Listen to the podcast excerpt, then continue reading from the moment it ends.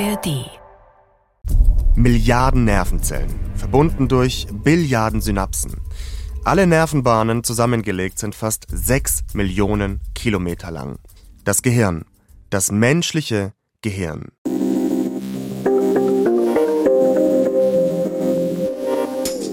Für viele von uns ist es auch das wichtigste Jobtool, auch für mich.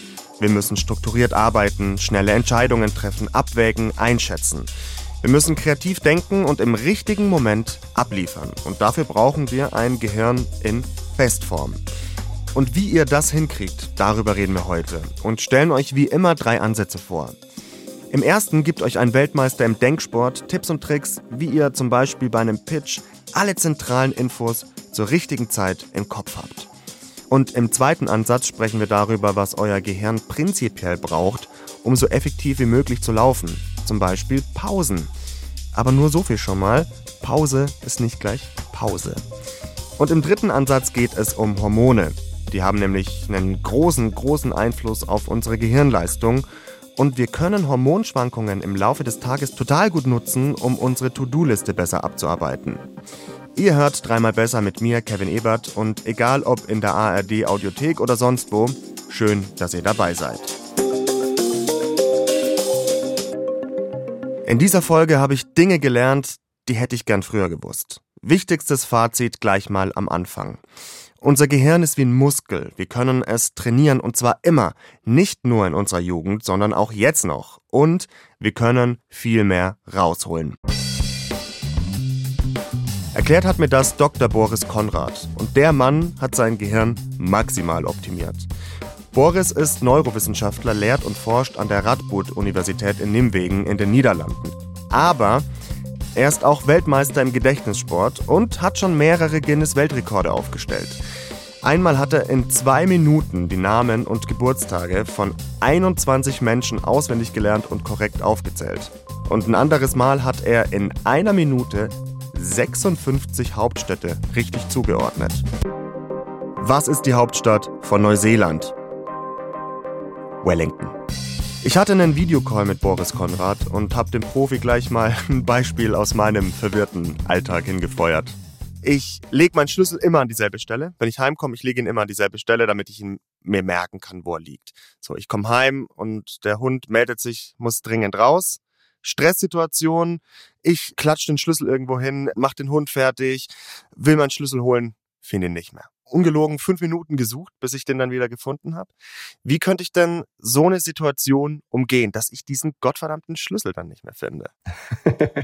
Erstmal würde ich sagen, das ist ja gar kein Gedächtnisproblem, weil du wusstest ja nie, wo er lag, also hast du es auch nicht vergessen. Ja. Das ist zumindest meine Ausrede, wenn mir das mal passiert.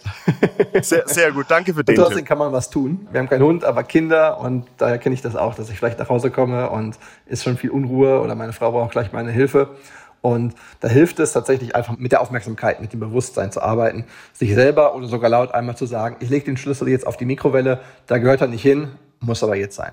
Mhm. Ganz kurz und knackig, aber dann kriegt die Information einmal kurz Platz im Arbeitsgedächtnis, so nennen wir das in der Forschung.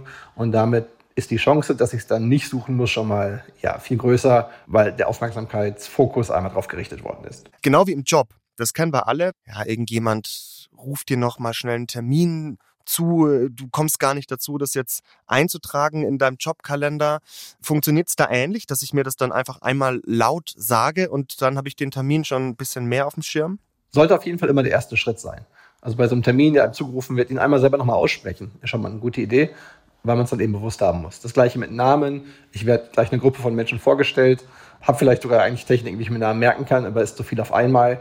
Dann schalten die meisten gleich auf Durchzug nicht bewusst, aber sie achten gar nicht mehr drauf. Und dann ist es kein Gedächtnisding, sondern Aufmerksamkeit. Aber ja klar, gerade bei Sachen wie Namen, Terminen, Daten hilft es dann im zweiten Schritt natürlich auch, die sogenannten Memotechniken, Gedächtnistechniken anzuwenden, weil die dann nochmal helfen, ganz andere Gedächtnissysteme für auch beruflich relevante Inhalte zu öffnen. Voll, also die Namen hast du jetzt schon angesprochen und auch das ist ja mal ein durchaus realistisches Szenario. Sagen wir mal, ich komme in eine neue Abteilung, neues Office, 20 neue Leute. Wie kann ich es schaffen, dass ich mir diese Namen merke und die peinliche Situation umgehe, dass ich den Malte ständig mit Hannes anspreche? Indem wir in Bildern denken. Unser Gedächtnis ist extrem gut für Bilder, für Dinge, die wir erleben, für lustige Momente, die wir mitgemacht haben. Für Namen weil es reine textuelle, sprachliche Information ist, die im Zweifel nicht mal was bedeutet oder ich kenne die Bedeutung nicht, ist das viel weniger gut. Das heißt, wenn jetzt jemand hört, hey, da gibt es einen Gedächtnistrainer, der heißt Boris Nikolai Konrad, könnten auch noch alles Vornamen sein, dann hilft es, sich sofort zu fragen, Moment, was kenne ich denn da schon? Und dann kann ich sagen, Boris ist ein Name, macht nicht viel. Aber ich kenne vielleicht auch Boris Becker, zumindest wenn ich mich für alte Tennisspieler interessiere. Oder Boris Johnson. Um Gottes Willen. Ja, ja wollte ich auch gerade sagen. wollte ich auch gerade sagen, aber haben es mir dann verkniffen. Okay. Ja. Aber zack, sofort ist was aktiviert, was bei dir im Kopf schon mit drin ist. Das heißt, plötzlich ist es nicht nur ein Name, sondern eine Person. Zum Beispiel, wir haben uns auch erst kennengelernt, ne? Kevin Ebert, mein Name übrigens. Hi. Äh, wie würdest du dir denn meinen Namen jetzt in einem Bild vielleicht merken? Tatsächlich ist das jetzt ein Bild, was für andere nicht funktioniert, weil meine erste Frage ist immer, kenne ich schon jemanden, der so heißt? Mhm. Mein Schwager heißt Kevin und ich war mit jemandem, der Ebert heißt, zusammen äh, auf der Schule. Das heißt, ich habe euch drei jetzt zusammen mir vorgestellt. Das okay. reicht dann schon zumindest, dass ich es heute für ein paar Tage weiß. Vielleicht kennen manche Vince Ebert, das ist ein Comedian. Wenn ich mir den vorstelle, könnte ich mir vorstellen, der ja, macht mit dir jetzt eine Podcastaufnahme über Humor oder sowas. Ich sehe euch zusammen. Und dann macht ihr vielleicht Witze über den Namen Kevin, weil das macht ja sonst niemand. Das heißt, dann habe ich sofort wieder was Emotionales, Bildhaftes. Und was aufgegriffen, was bei mir im Schädel schon mit drin ist. Erstmal danke, dass du dir den Kevin-Witz gesteckt hast. Da appreciate ich auf jeden Fall sehr. Ich habe noch ein Beispiel. Ne, dieses Kennenlernen ist so ein bisschen der Klassiker. Sagen wir mal, ich habe echt einen wichtigen Pitch vor vielleicht sogar Investoren. Ja, und ich muss da jetzt meinen Vortrag runterhalten und will aber nicht ablesen, weil das halt einfach nicht cool kommt. Gibt es denn irgendwelche Techniken, wie ich mir merke, welche Informationen in meinem Pitch, in meinem Vortrag, an welcher Stelle wichtig sind, dass ich mir sowas merken kann? Auf jeden Fall. Die Gedächtnistechnik, die ich da empfehle, ist eine, die braucht ein bisschen mehr Übung vielleicht als das Namen merken. Aber auch da jetzt bitte nicht überschätzen. Man muss da nicht monatelang ins Trainingslager und vor allem, wenn man es einmal gelernt hat, hat man es für immer als Tool parat. Okay. Und das ist der sogenannte Gedächtnispalast oder auch Routenmethode genannt eigentlich relativ alte Gedächtnistechnik. Die geht schon auf die griechischen Rhetoriker zurück. Die haben sich damit auch stundenlange Reden eingeprägt. Das heißt, ein Pitch ist eigentlich genau das Paradebeispiel, wofür man das super anwenden kann. Mhm. Und die Grundidee, kurz beschrieben, ist, dass man einen Raum nimmt, den man gut kennt. Das eigene Büro, die eigene Wohnung, der Lieblingspark, das kann auch draußen sein und dann eine Anzahl Wegpunkte wirklich festlegt. Also wirklich konkrete Stationen. Bleiben wir bei der Wohnung, geht es vielleicht los mit der Haustür und dann dem Kleiderhaken und dann die Treppe und in der Küche ist das vielleicht der Kühlschrank und die Spüle und die Mikrowelle. Mhm. Wirklich festgelegte Punkte, die ich mir gedanklich vorstellen kann, die ich abgehen kann. Und das ist jetzt mein Leitfaden für den Inhalt. Das heißt, alle Punkte, die mir wichtig sind, die ich ansprechen möchte, lege ich Punkt für Punkt auf diesen Stellen meines Weges durch lustige Bilder ab. Heißt der Investor, vielleicht ist es ein Amerikaner Williams, dann stelle ich mir den vielleicht vor, dass der zusammen an die Haustür klopft, zusammen mit Prince William. Hab wieder ein Bild gemacht und es damit verbunden. Dann möchte ich sagen, ich stelle euch heute mal ein neues Startup vor, wie auch immer es heißen könnte, äh, Mega Health. Dann stelle ich mir so da einen mega übertrieben großen Bodybuilder vor oder eine mega große Krankenpflegerin, die gerade ihre Krankenschwesterjacke an meine Garderobe hängt. Und wenn ich nach Hause komme und da steht eine Krankenschwester bei mir im Flur, dann denke ich, kacke, irgendwas ist los. Oder ich sollte irgendwas wissen. und habe sofort ein Bild, was in Erinnerung bleibt. Und wenn ich mir das so vorstelle, ist es fast genauso stark. Ach, krass. Ich hatte jetzt eine Minute, das eben zu erklären. Natürlich, ja, ja. Ähm, wenn ich Trainings geben darf oder Leute meinen Online-Kurs machen, da ist das eine Stunde nur zu dieser Technik. Aber wenn man das einmal investiert und sich so einen Weg wirklich vorbereitet, bringt das enorm viel. Krass. Habe ich noch nie gehört tatsächlich. Finde ich super spannend. Ich frage mich nur, meine Wohnung ist jetzt nicht so riesengroß. Also mein Gedächtnispalast ist ja vielleicht auch irgendwann zu klein. Also brauche ich dann vielleicht irgendwie noch einen Gedächtnispalast? Und wie viele Paläste hast du denn? ich habe die Frage schon kommen sehen. ja, es, es ist also ja, ne, weil es ist ja wirklich literally ein Raum, den ich kenne, den ich sozusagen bestücken muss und der hat genau. ja nur begrenzten Raum.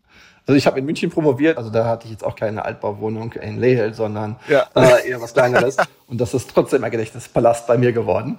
Das heißt, es geht auch mit kleinen Räumen. Fang mit einem an und wenn du wirklich nur ein Studio hast mit einem Zimmer, da kriegst du immer noch 20 Punkte rein. Weil du hast immer noch ein Klo, eine Dusche, eine Spüle, ein Herd, ein Bett, ein Vorhang, ein Computer. Also in der kleinsten Studentenbude kann man problemlos mindestens 20 Punkte unterbringen. Kann man sagen, ich wohne im Palast. das ist auch ganz gut. Aber tatsächlich, klar, irgendwann ist das erschöpft. Und wenn man da angekommen ist, dann lohnt es sich, mehr Punkte zu machen. Deine Frage war, wie viel habe ich? Jetzt bitte nicht als Zielvorgabe sehen, echt nicht. Das ist nur für den Gedächtnissport nützlich, das hat keine Praxisrelevanz mehr.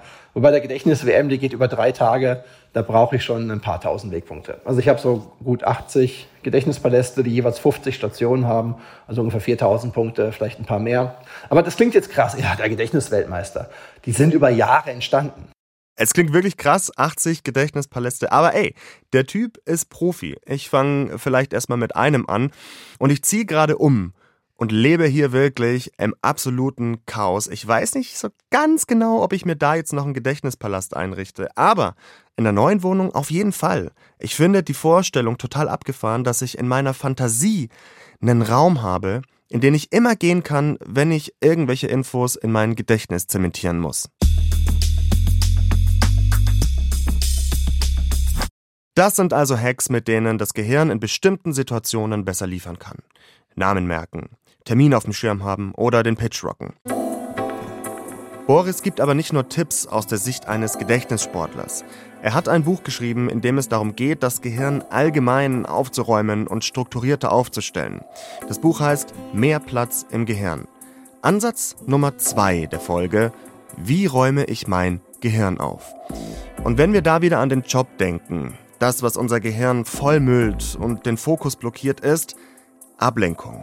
Und das kenne ich auch. Ich verliere schnell mal die Konzentration, wenn zum Beispiel mein Handy vibriert.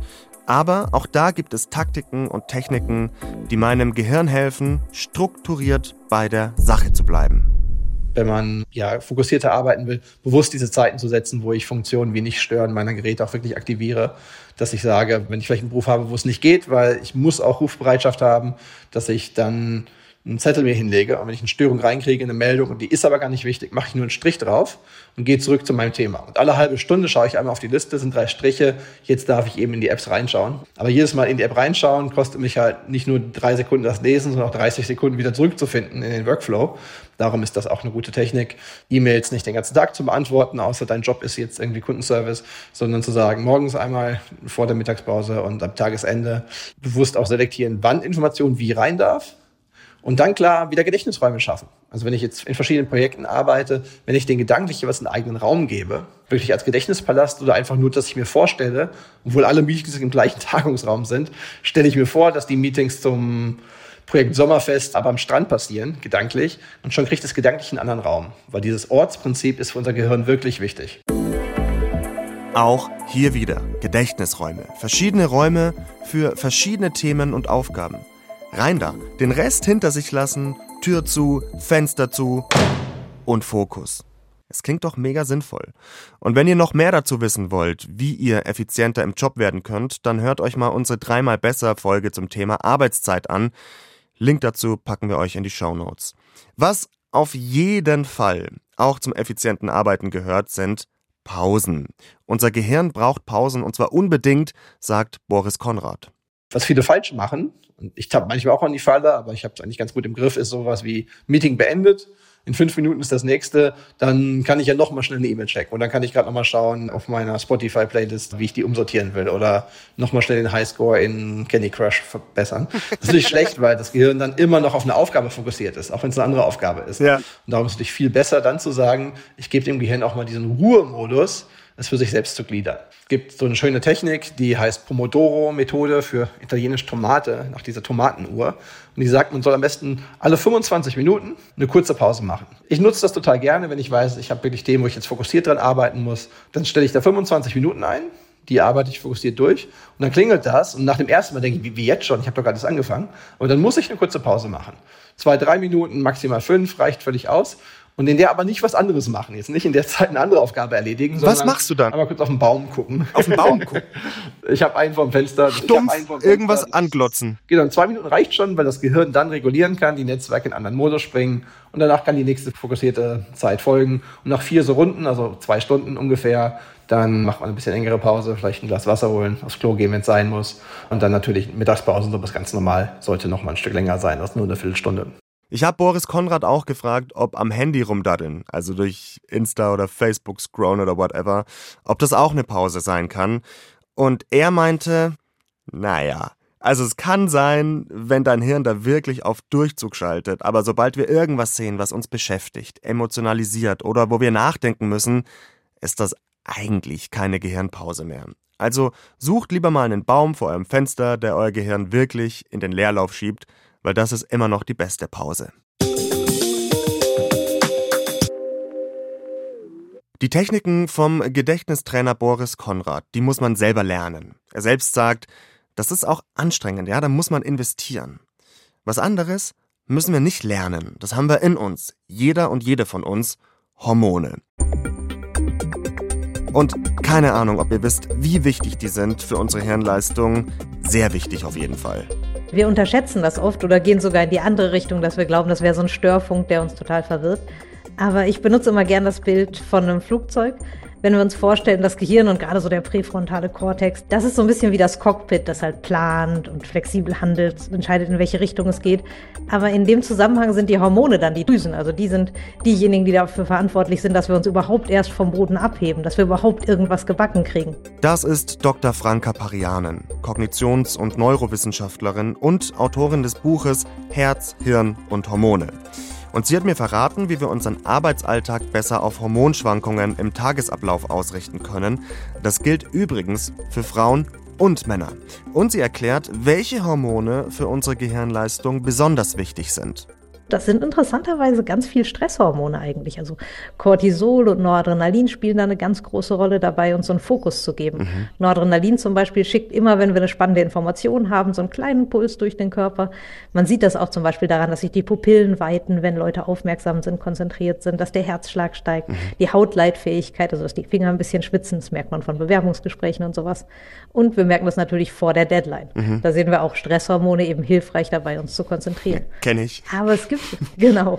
Das ist dann dieser Moment, wo man konnte die ganze Zeit an nichts arbeiten und plötzlich, ah, hier ist dieser Modus, in dem ich tatsächlich mich darauf konzentrieren kann. Okay. Wahnsinn. dann ist natürlich die Frage, wie stimuliere ich sowas? Erstmal kann ich zum Beispiel ein bisschen auf die Tageszeit achten.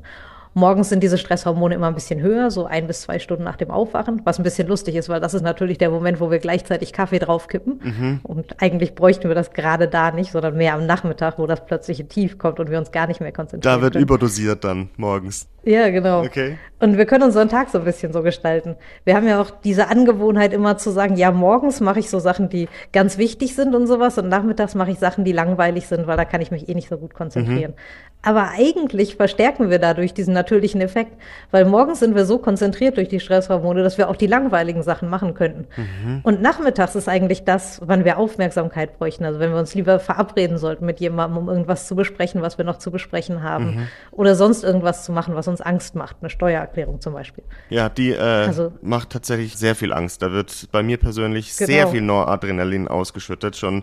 Das sind die Stresshormone sofort wieder. Schon Wochen davor, eben. Also du sagst, wirklich Rücksicht drauf nehmen, ne? auch den Tag danach planen. Das heißt, auch im Laufe eines Tages verändert sich bei mir zum Beispiel der Hormonspiegel. Das ist ganz normal. Genau. Also bei Männern, bei Frauen, alle dazwischen.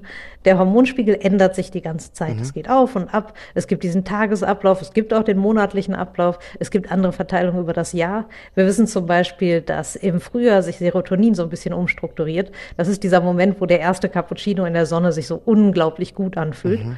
Und das ist auch eine Zeit, wo wir tatsächlich kognitiv flexibler sind. Mhm. Man denkt dann ja immer, ha, warum habe ich nicht diese ganze Arbeit gemacht, als das Wetter noch schlecht war im Januar und Februar? Naja, weil es uns da auch tatsächlich nicht so gut geht, weil uns da diese ganze Stimulation fehlt von den Hormonen. Okay. Und auch da wieder Rücksicht nehmen auf sich selbst. Okay, und dann könnte man zum Beispiel Aufgaben, die wirklich viel kognitive Arbeit verlangen, langfristig eher im April planen, sage ich jetzt mal, weil da kann ich mich dann eher drauf einlassen als im tristen November. Ja, schon ein bisschen, mhm. genau. Okay. Also es hängt dann auch von Person zu Person ab. Wir alle haben unsere eigenen Abläufe. Manchen Leuten liegt Winter mehr, manchen Leuten liegt Sommer mehr. Aber auch da ist es dann hilfreich, sich einfach mal dessen bewusst zu werden und sich zu fragen, wann kann ich eigentlich gut arbeiten? Und sich auch zu sagen, manchmal haben wir halt einen Tag, wo wir wirklich viel durcharbeiten und an anderen Tagen haben wir halt zwei Stunden Arbeit geschafft. Mhm. Und das ist normal. Unsere Leistung ist nicht immer 100 Prozent. Ja, ja, ja. Du hast Cortisol angesprochen, Noradrenalin und gesagt, das sind diese Stresshormone, die uns aber auch diesen Fokus geben. Ne? Die Pupillen weiten sich. Mhm. Wir sind da im Moment. Kann ich das dann auch ich weiß nicht, herbeiführen, wenn ich weiß, ich habe heute einfach einen ganz wichtigen Termin und da muss ich echt auf Zack sein, dass ich irgendwie mich da selber trigger und dass genau diese Hormone ausgeschüttet werden? Ein bisschen schon. Also zum Beispiel, wenn ich joggen gehe oder sowas, dann steigere ich auch erstmal Cortisol.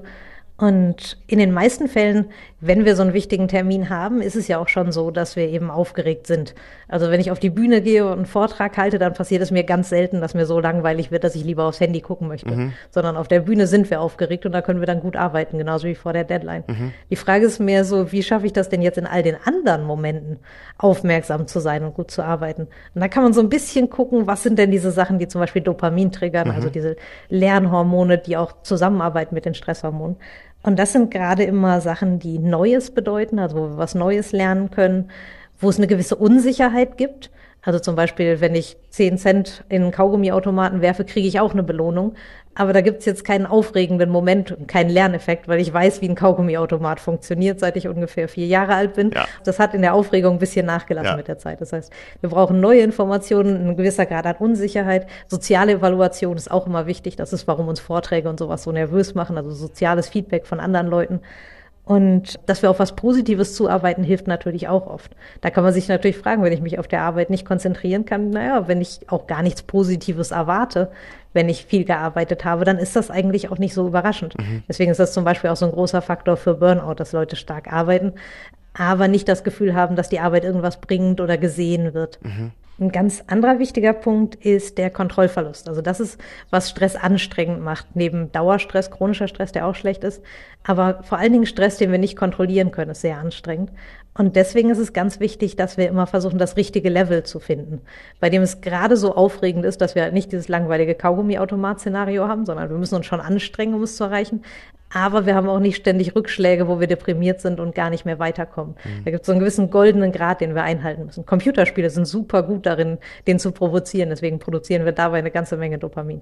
Das heißt, mhm. es hilft mir auch, produktiver in meinem Job, in meinem Leben, in meinem sozialen Leben zu sein, wenn ich zum Beispiel eine neue Sprache lerne, ein neues Hobby anfange? Mhm.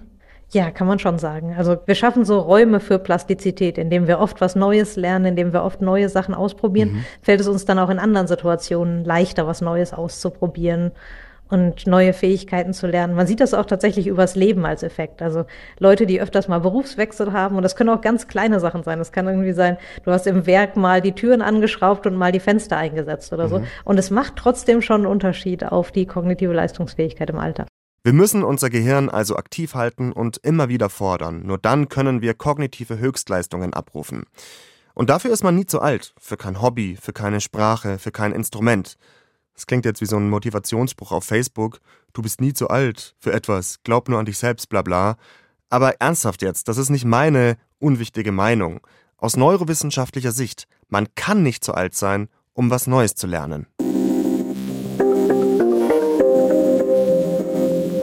Genau wegen solchen Folgen mache ich diesen Podcast so gerne. Ich kann da was für mich mitnehmen. Klar will ich, dass mein Gehirn auf Vollgas läuft. Und zwar ohne Substanzen und ohne dass mir Elon Musk einen Chip in die Hirnrinde zimmert. Ich will, dass mir jemand Tricks verrät, mit denen ich weniger vergesse und die mir am Ende helfen, in wichtigen Momenten zu liefern. Und ich will wissen, wie ich in meinem Gehirn für Platz und Struktur sorge. Kleine Side Note übrigens, als ich diese Folge geschrieben habe, habe ich mal dieses Pomodoro-Prinzip ausprobiert. Also 25 Minuten arbeiten, 2 Minuten Baum anschauen oder so und dann wieder arbeiten. Und es ist ein bisschen ungewohnt, aber es funktioniert. Ich habe mich schon sehr fokussiert gefühlt, muss ich sagen. Und natürlich ist es gut zu wissen, dass ich die Hormone, die ich in mir habe, die zu mir gehören, dass ich die aktiv nutzen kann, um mein Gehirn zu pushen.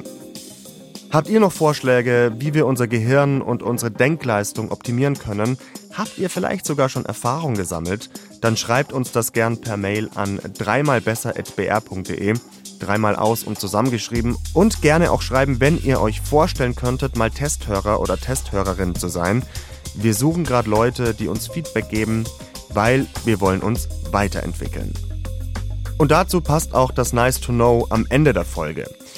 Forschende haben vor ein paar Jahren herausgefunden, dass in Gehirnen von Londoner Taxifahrern der Hippocampus, also das ist die zentrale Region im Gehirn für das Ortsgedächtnis, dass der über die Jahre Größer wird, also weiter wächst. Und es klingt auch logisch, weil wer sich mehr Straßen und Wege merken muss, der braucht auch mehr Platz im Gehirn. Wäre nur interessant, ob das immer noch so ist, wenn alle nur noch mit GPS fahren.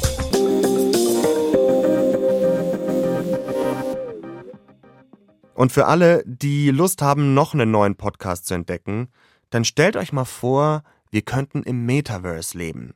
Oder Deutschland hätte Atomwaffen. Bei Mal angenommen denken die Kolleginnen und Kollegen von der Tagesschau politische Ideen in die Zukunft weiter und spielen in Gedankenexperimenten durch, wie das dann aussehen könnte. Jeden zweiten Donnerstag gibt's da eine neue Folge zu hören, unter anderem in der ARD Audiothek und überall, wo es Podcasts gibt. So, und wir hören uns nächste Woche wieder. Meine Redakteurinnen Ilka Knigge, Mira Sophie Potten und ich sagen Ciao.